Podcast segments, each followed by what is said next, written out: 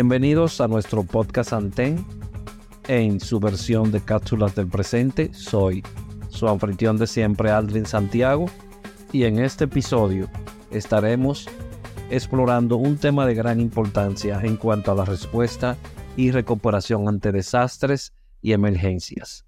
Hoy vamos a tocarnos y sumergirnos en el famoso mundo de FEMA, por sus siglas en inglés, que es la Agencia Federal para el Manejo de Emergencias.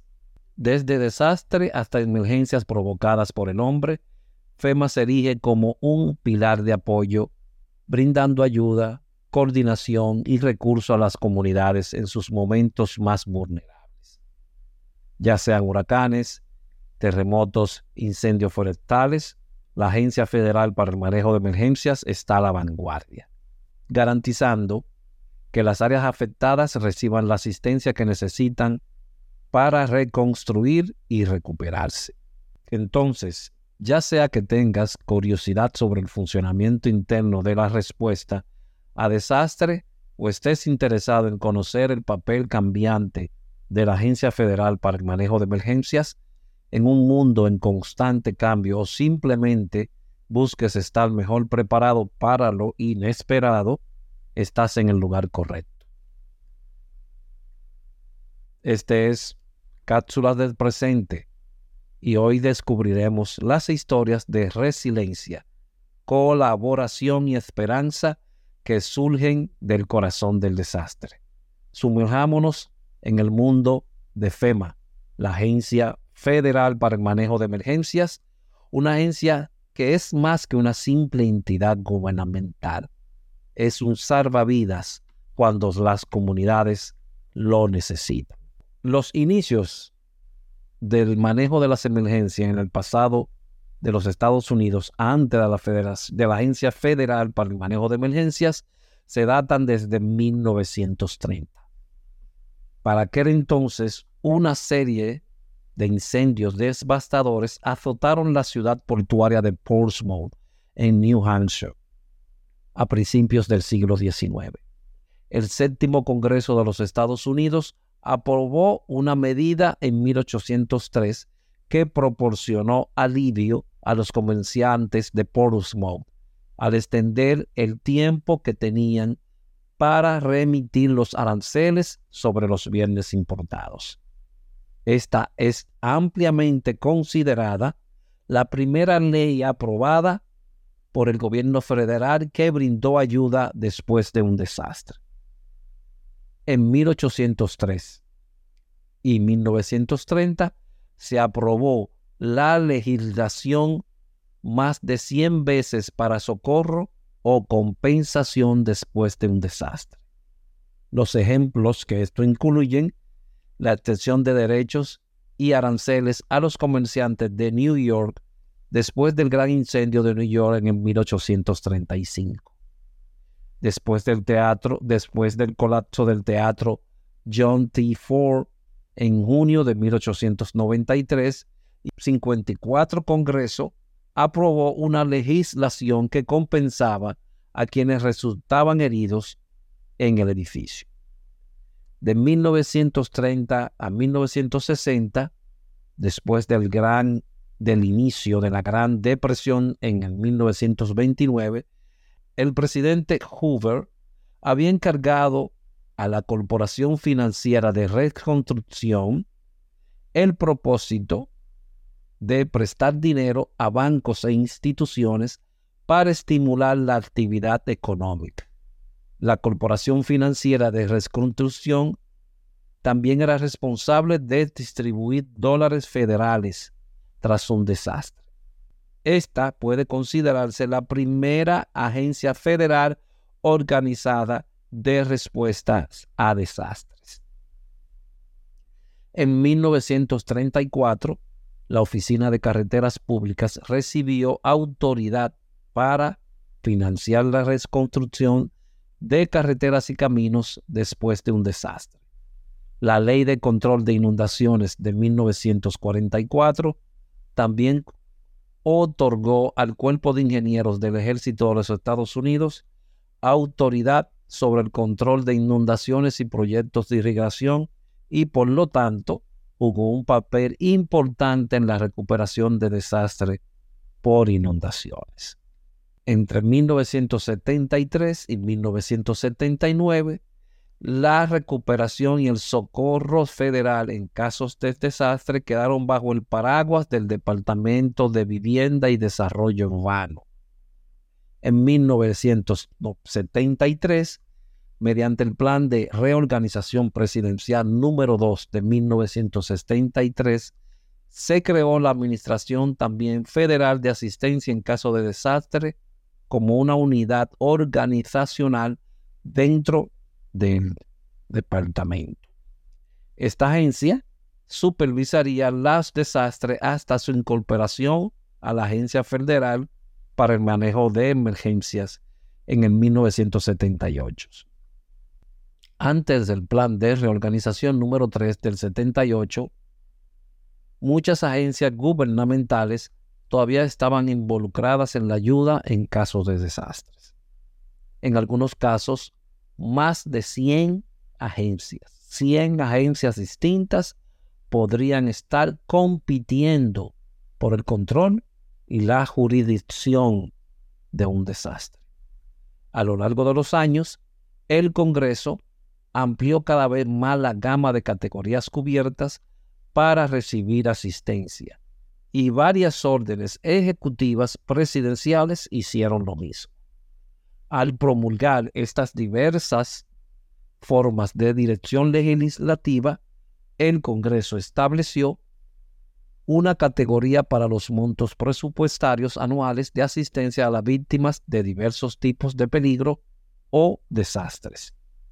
Especificó las calificaciones y luego estableció o delegó las responsabilidades a varias agencias federales y no federales.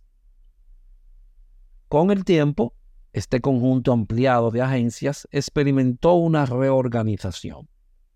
Una de las primeras agencias federales de este tipo fue la Administración Federal de Defensa Civil. Así como lo oyen, Administración Federal de Defensa Civil, que operaba dentro de la oficina ejecutiva del presidente. Luego, las funciones de administrar la ayuda en casos de desastre recayeron en el propio presidente, quien estratégicamente las delegó en la administración de vivienda y financiamiento de la vivienda. Posteriormente, se creó una nueva oficina de la Oficina de Movilización de Defensa.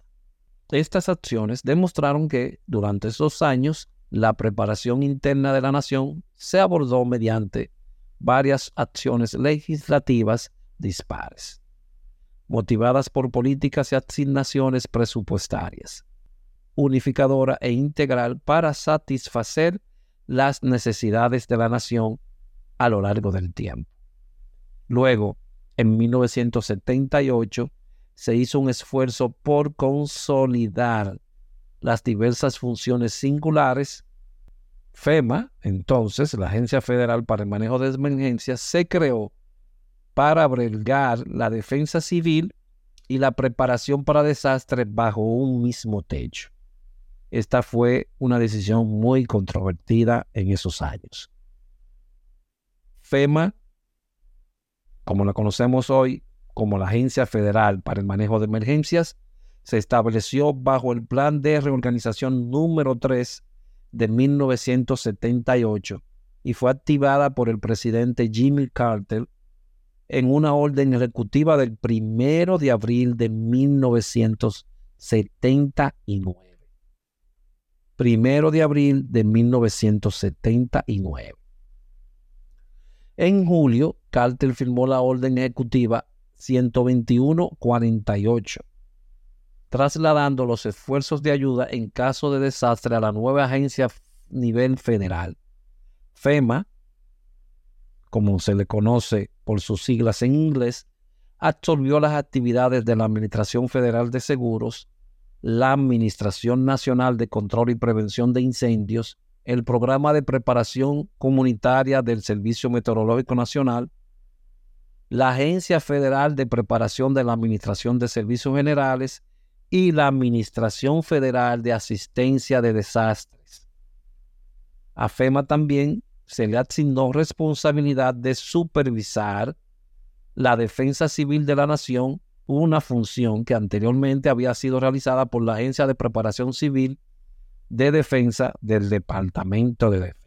Después de la creación de FEMA mediante reorganizaciones y reorganizaciones y órdenes ejecutivas, el Congreso continuó ampliando mucho más la autoridad de FEMA, asignándole más y más responsabilidades. Esas responsabilidades incluyen la seguridad de las represas, según la ley del Programa Nacional de Seguridad de Represas, asistencia en caso de desastre en virtud de la ley de asistencia de emergencia y ayuda en caso de desastre de Starfall. Reducción de los riesgos de terremotos bajo la ley de reducción de riesgos de terremotos del, del 77 y ampliada aún más por la Orden Ejecutiva 126-99 con respecto a los requisitos de seguridad para edificios para edificios federales y la orden ejecutiva. 12941 con respecto a la necesidad de estimaciones de costos para modernizar sísmicamente los edificios federales, alimentos y refugio de emergencia según la ley Stuart McCartney de asistencias a las personas sin hogar de 1987 materiales peligrosos bajo la ley de planificación de emergencias y desarrollo de la información de la comunidad. Además, esta es bastante fuerte, recibió una autoridad para la lucha contra el terrorismo a través de la enmienda Nun Luga Dominici, bajo la ley de armas de destrucción masiva de 1996, que fue una respuesta a las vulnerabilidades reconocidas de Estados Unidos después del ataque con Gazarín en el metro de Tokio en el 1995. De hecho, FEMA siempre ha sido una extraña bestia dentro del gobierno, una agencia que ha existido lejos de los reflectores con alguna aparición ocasional de alto riesgo durante momentos de necesidad crítica. Puede desaparecer de los titulares durante años entre un gran huracán o una serie de tornados. Pero la naturaleza de la Agencia Federal para el Manejo de Emergencias fue, originalmente una característica, no un error. Durante las últimas siete décadas, la agencia ha evolucionado desde una serie de búnkeres ultra secretos diseñados para proteger a los funcionarios estadounidenses en caso de un ataque nuclear a una agencia burocrática en expansión encargada de movilizar ayuda en medio de un desastre. La transición no ha sido fácil, por decirlo menos. Y hasta el día de hoy, la extraña historia de la agencia puede vislumbrar su extraña mezcla de responsabilidades, limitaciones y peculiaridades. Y luego está este curioso dato. En el camino, los antepasados de la Agencia Federal para el Manejo de Emergencias crearon un legado que con demasiada frecuencia se olvida. Dentro de, estos, dentro de esos búnkeres, durante la década de 1970 70, 50 años o más, los administradores de emergencia del país inventaron el primer programa de chat en línea, el precursor de Facebook Messenger, de WhatsApp, de FaceTime, de Discord, de Telegram, de Signal, todos esos que juntos hoy transformaron la vida moderna. FEMA no comenzó como FEMA. De hecho, ha sido reorganizada y reorganizada más que quizás cualquier otra agencia clave en la historia reciente de los Estados Unidos. Harry Truman fundó la precursora de la Agencia Federal para el Manejo de Desastres, la Administración Federal de Defensa Civil, en el 1950. Un columnista de un periódico de la época hizo un resumen sucinto de la deficiencia de la nueva agencia y cito, la Administración Federal de Defensa Civil para hacer nada específico, ni para obligar a nadie a hacerlo. sino hazlo. Desafortunadamente, es una crítica que seguirá sonando cierta incluso a pesar de desastres como Huracán Katrina. Incluso el logotipo de la Agencia Federal para el Manejo de Emergencias sufrió grandes cambios. En 2003, FEMA, una agencia bajo la dirección del Departamento de Seguridad Nacional, cambió su logotipo. Mucha gente cree que esto se hizo porque el antiguo logotipo contenía simbología oculta. ¿Y cuál era ese? El antiguo logo, una adaptación del gran sello de los Estados Unidos, fue elegido para representar vigilancia y preparación. El águila sostiene, como lo podrán ver en video, una pancarta que programa Pase ad Velo Mérida, que significa servicio en paz y guerra, que alude a la, que alude a la responsabilidad de la agencia en todo tipo de desastres y aquellos provocados por el hombre. Sin embargo, es el símbolo que apareció sobre la cabeza del águila lo que sorprendió a algunas personas. Un triángulo, rodeado por un círculo, un símbolo culto popular desde la antigüedad. En el satanismo, el triángulo dentro del círculo se conoce como círculo taumatúrgico. Se utiliza comúnmente en ceremonias de conjuración de demonios y lanzamiento de hechizos, ya que el triángulo representa la puerta al reino de los espíritus y el círculo simboliza el límite del poder. El triángulo, rodeado por un círculo, también se ha convertido en un símbolo popular asociado con la masonería. Los masones se refieren a este símbolo como el símbolo de Kibalión.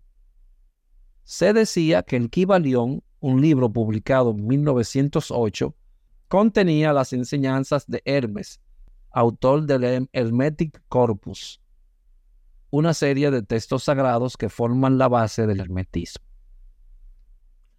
Quizás lo más interesante es el hecho de que en el antiguo logotipo de la Agencia Federal para el Manejo de Emergencias el círculo taumatúrgico aparece encima del águila.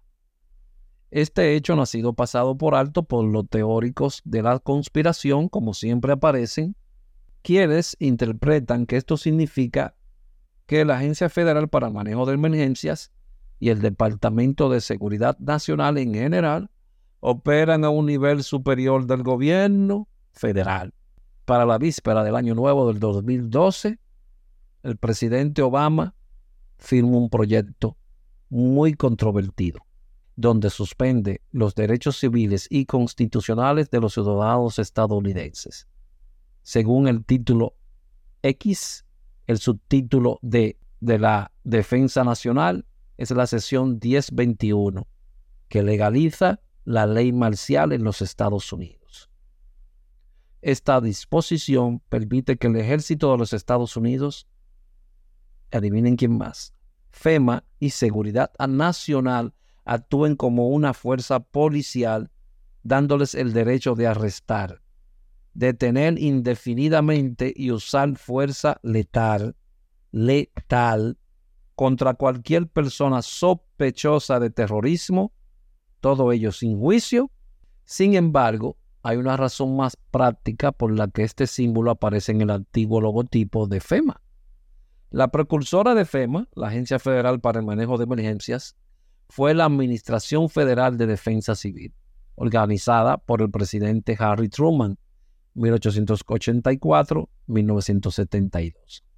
El primero de diciembre de 1950, el sello de la Administración Federal de Defensa Civil presentaba un triángulo blanco dentro de un círculo azul oscuro el mismo símbolo que se encuentra en el antiguo logotipo de FEMA. Dentro de un círculo azul oscuro, hemos cambiado un poquito, ahora es naranja. Truman probablemente eligió el símbolo porque era, por supuesto, masón. ¿Qué podemos decir? Truman fue iniciado el 9 de febrero de 1909 en Missouri. En 1911 fue declarado como primer venerable maestro. Luego, en su campaña de reelección en el Senado en 1940, Truman fue elegido gran maestro de la logia de la masonería de Missouri. Y más tarde Truman se jactó de que sus vínculos masónicos le aseguraron la victoria en las elecciones al Senado.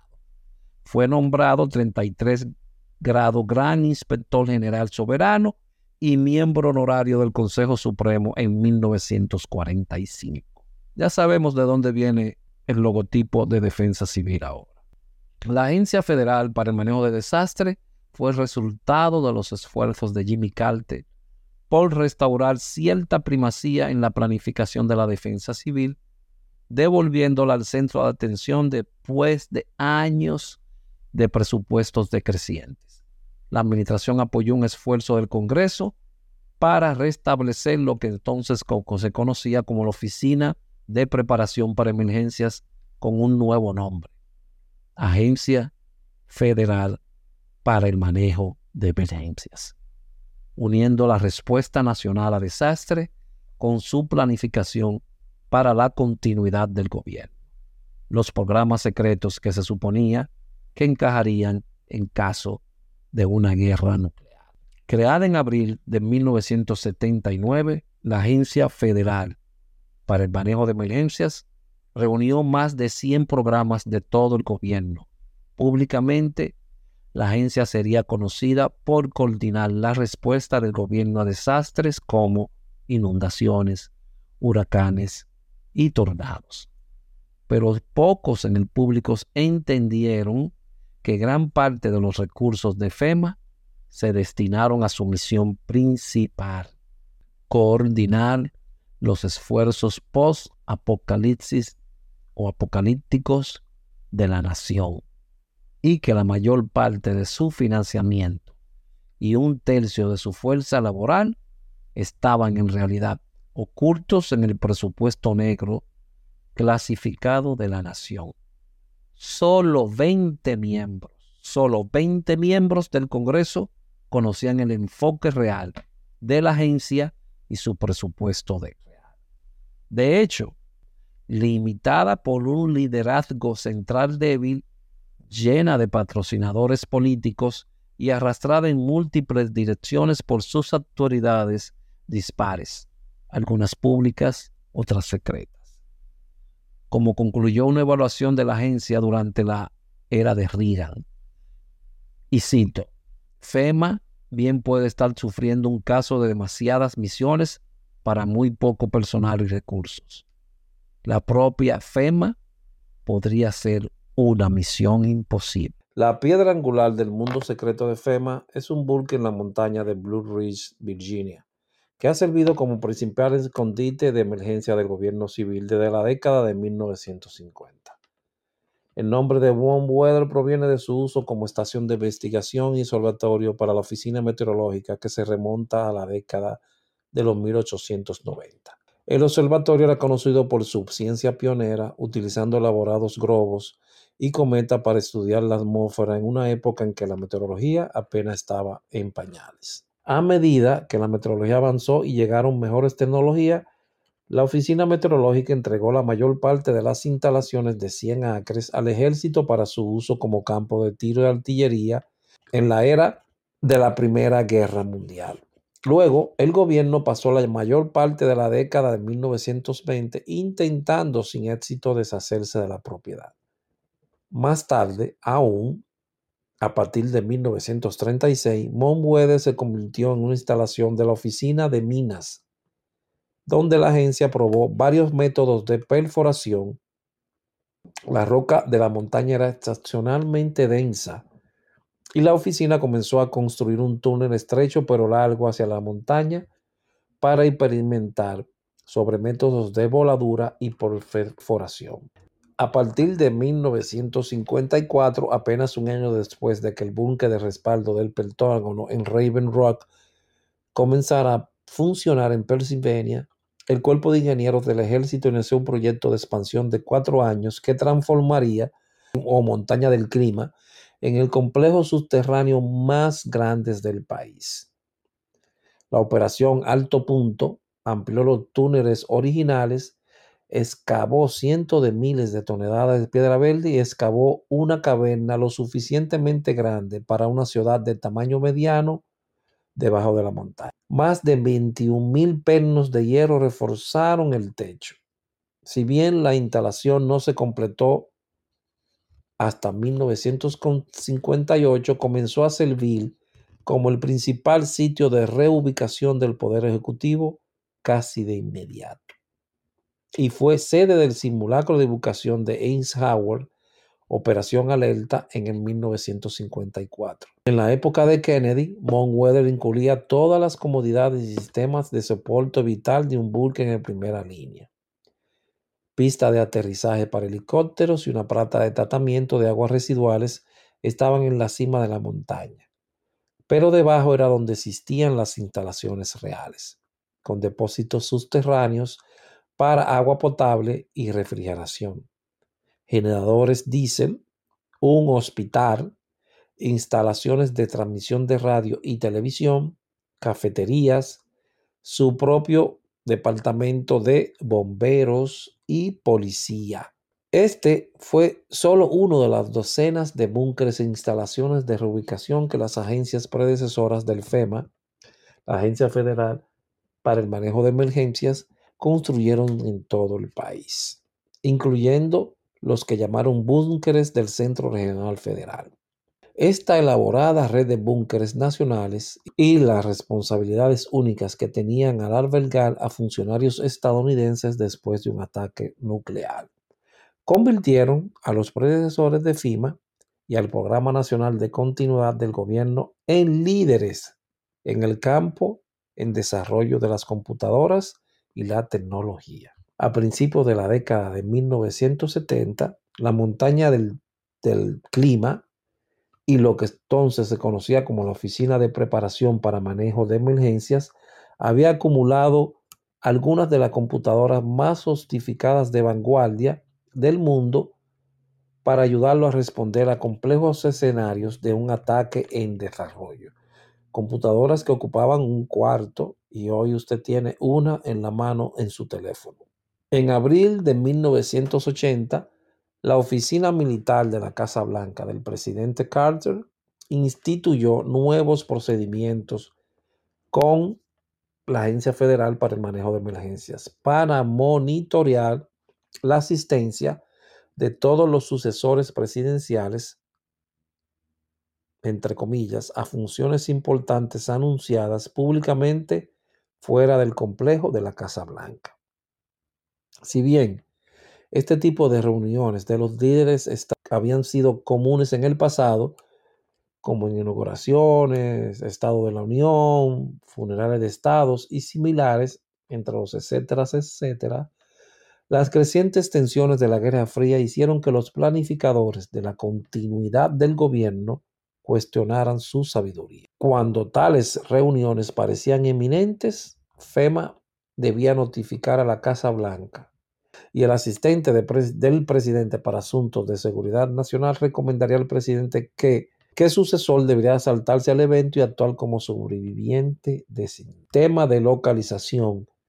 Central rastreaba diariamente el paradero de los sucesores una vez al mes.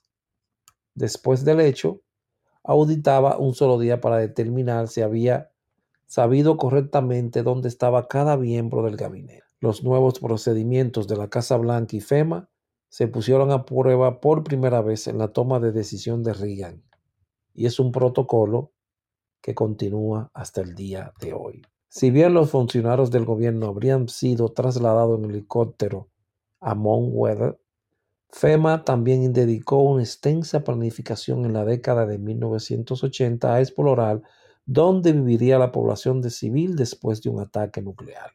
embarcándose en un esfuerzo ultra secreto con la Oficina Federal de Investigaciones, conocido como Proyecto 908, para mapear los edificios comerciales del país para un posible reasentamiento de refugiados, todo por parte de un programa más amplio de la década de los 80 conocido como Planificación de Reubicación en Crisis que calculó cómo evacuar las principales ciudades del país. En el proyecto 908, agentes del FBI trabajaron efectivamente encubiertos para FEMA, detallando grandes almacenes, instalaciones de automóviles, templos masónicos, casinos, campamentos, planta de embotelladoras de Coca-Cola, salas de bingos, posadas rurales, tienda de muebles y otras reubicaciones.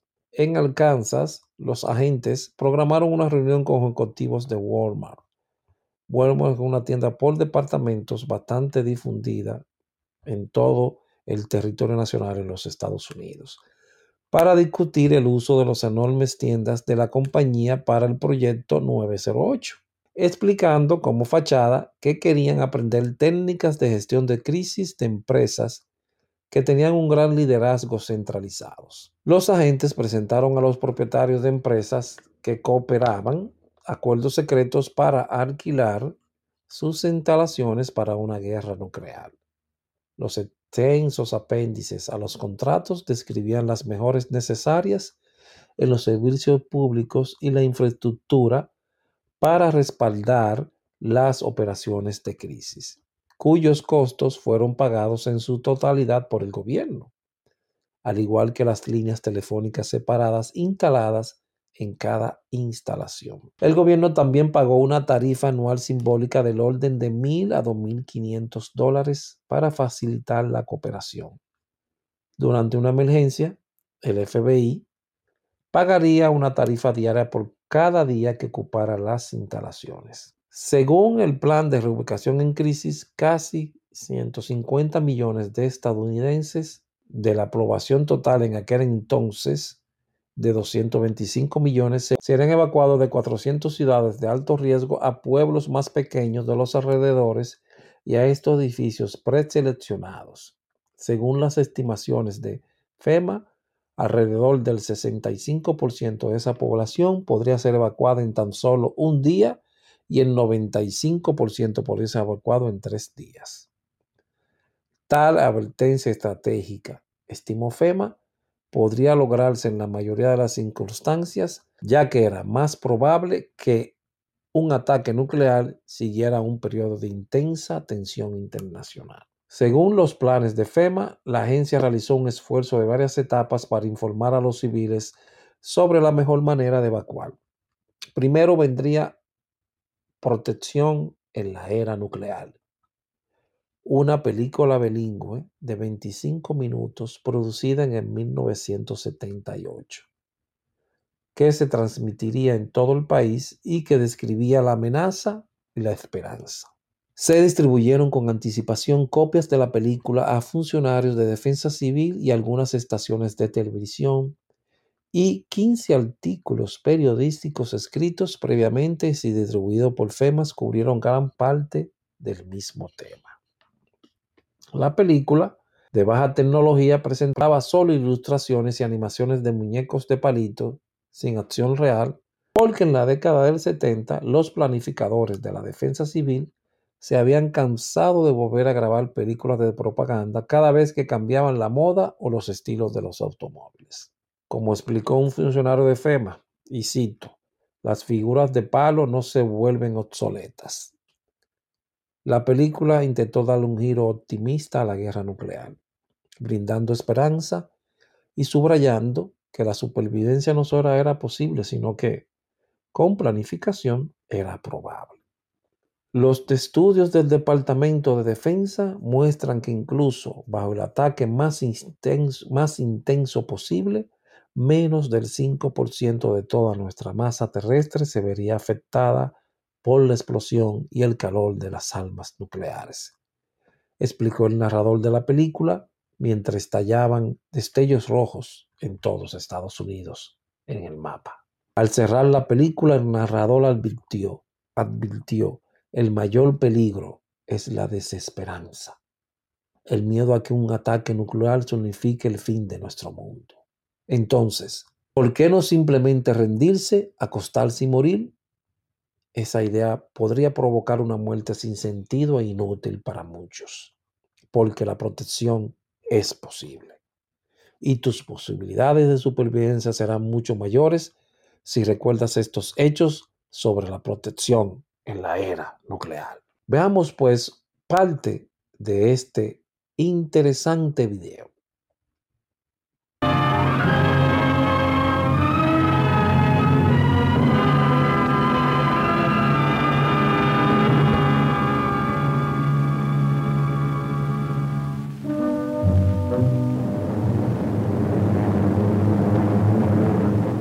Let us face, without panic, the reality of our times, the fact that atom bombs may someday be dropped on our cities.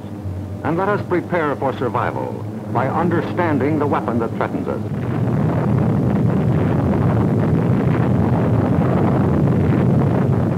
An atom bomb destroys or injures in three ways, by blast, heat, and radioactivity. The blast of an atom bomb is its most important destructive agent.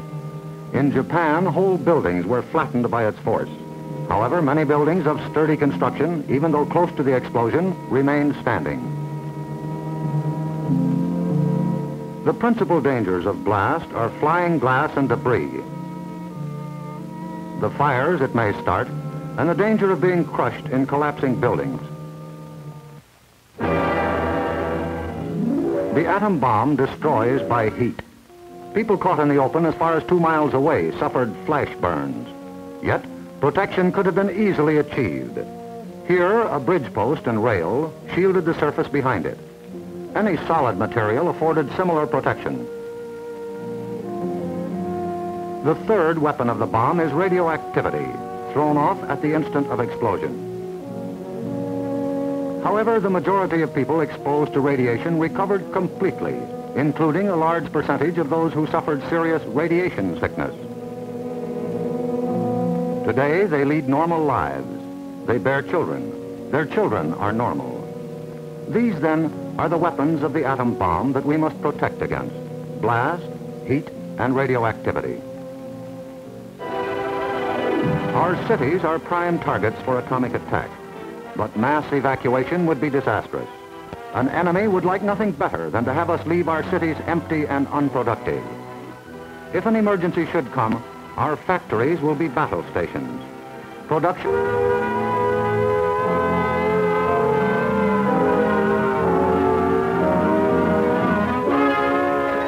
Once you hear this, act fast.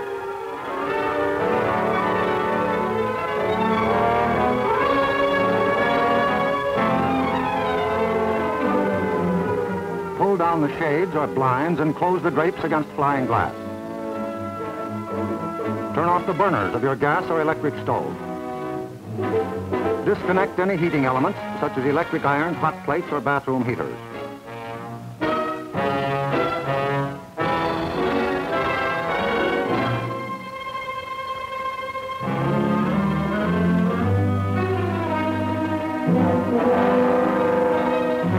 Close all outside doors, but leave them unlocked. Turn off the gas or oil burners.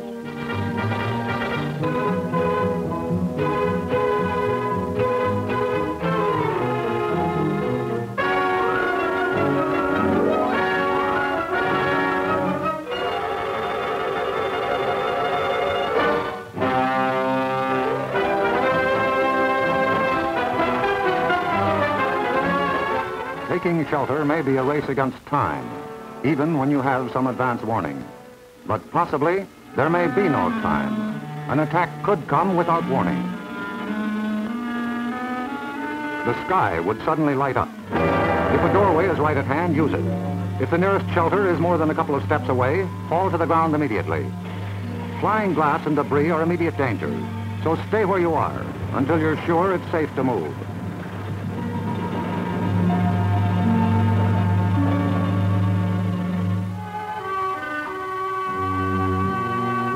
If you are at home when a surprise attack occurs, crawl beneath a table if it is very near, or drop to the floor with your back to the window.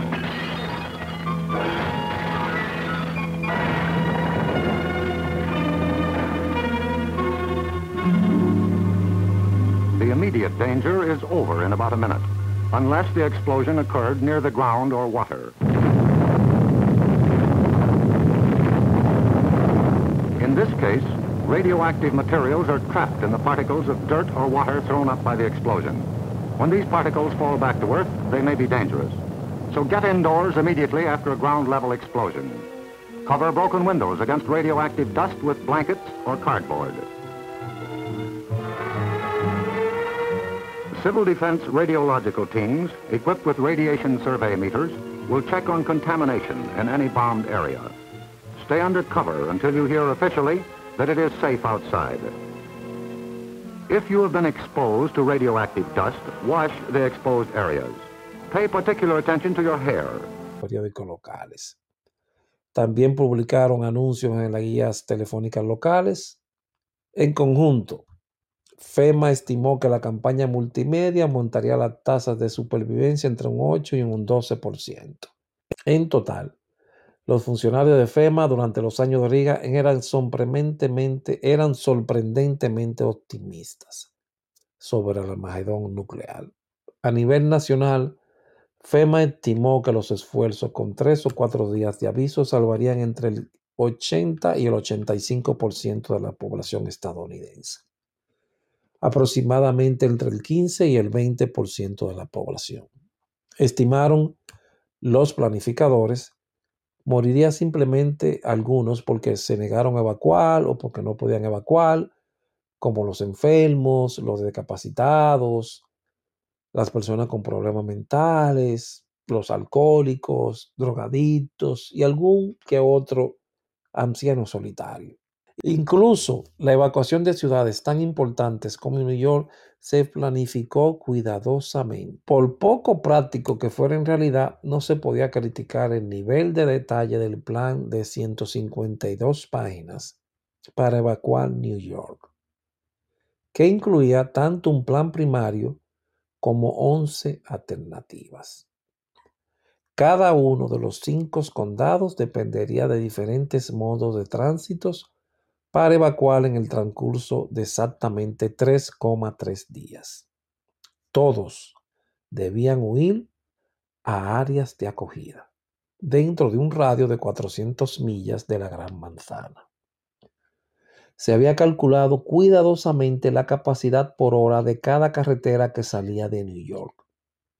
Las excavadoras preposicionadas ayudarían a garantizar un viaje sin problemas eliminando rápidamente los automóviles averiados. Más de 4.8 millones de neoyorquinos sin automóvil serían evacuados en metro, tren, ferry, barcaza, crucero y aviones civiles y comerciales, así como en más de 20 mil, 20 mil viajes en autobús unos 75 mil residentes de Manhattan viajarían por el Hudson hasta Saratoga, utilizando tres viajes de ida y vuelta en cinco ferries requisados a Staten Island. Otros 300 mil residentes de Manhattan viajarían en metro y serían cargados en furgones para viajar al norte del estado de New York cerca de Syracuse.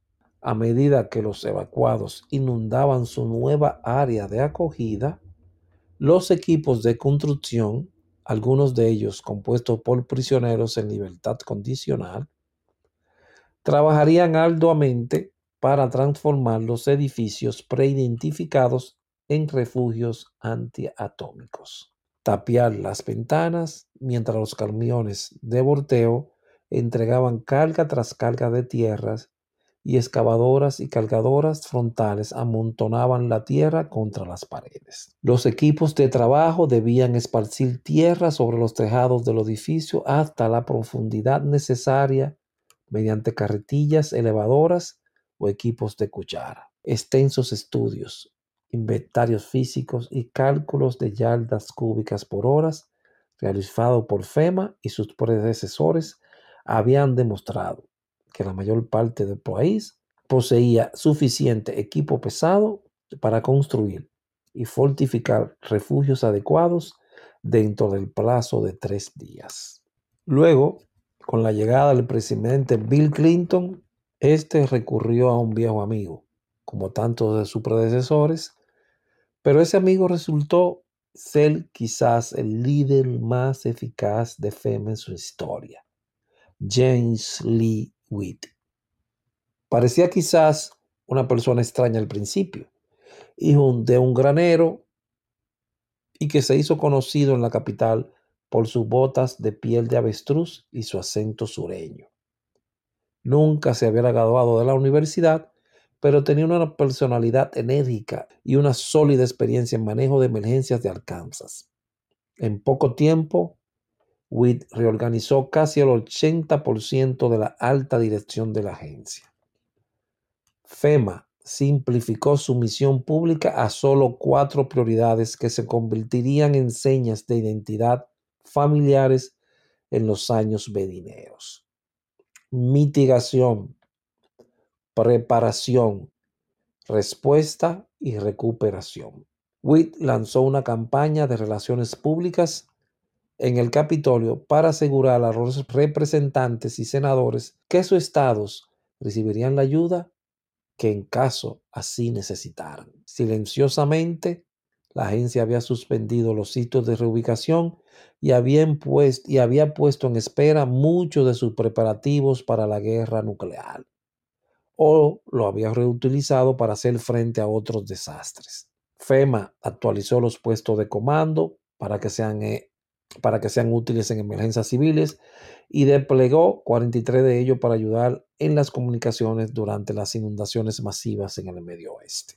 Entre 1993 y 1994, el presupuesto clasificado de FEMA cayó de más de 100 millones de dólares a solo 7.5 millones de dólares cuando WIT transfirió muchos de sus programas de la Guerra Fría a esfuerzos generales de preparación para desastres.